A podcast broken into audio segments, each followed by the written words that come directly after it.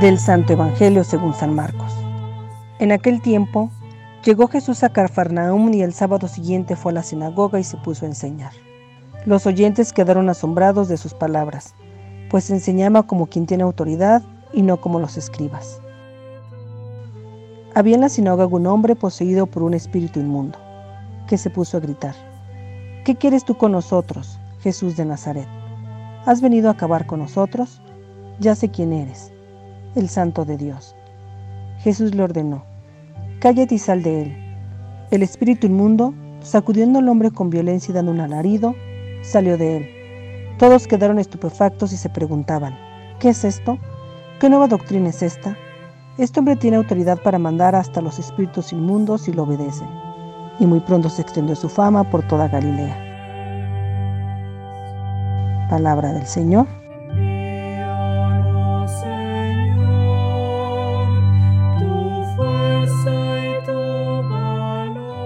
Queridos hermanos, nos encontramos ya en el tiempo ordinario, un tiempo para meditar sobre la vida de Jesús, sobre lo que hizo, realizó, donde se desenvolvió.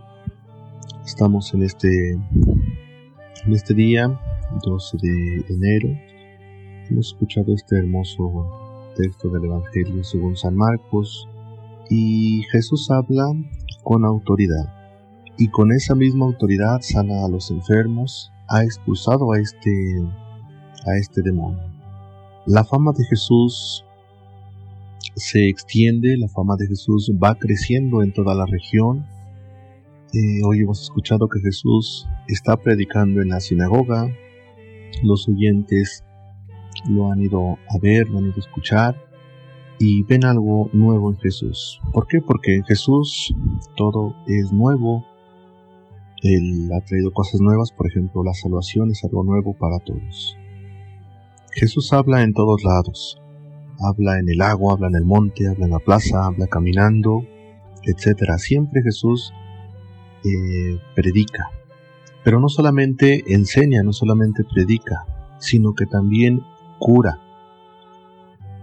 Eh, Jesús siempre está enseñando a sus discípulos y también siempre ha curado frente a ellos. El bautizado necesita predicar y también necesita ayudar a los demás. No solamente basta con predicar y hablar, sino que también necesitamos actuar. ¿Para qué? Pues para responder en verdad que somos, que somos de Cristo. No solo basta con, con hablar, tenemos que predicar, tenemos que ayudar, perdón, tenemos que trabajar. La palabra de Jesús tiene el poder y la palabra de Jesús actúa para vencer al mal. ¿Por qué? Porque la, la, palabra de Jesús es verdad. Pues bien, queridos hermanos, la gracia de Dios actúa en todos.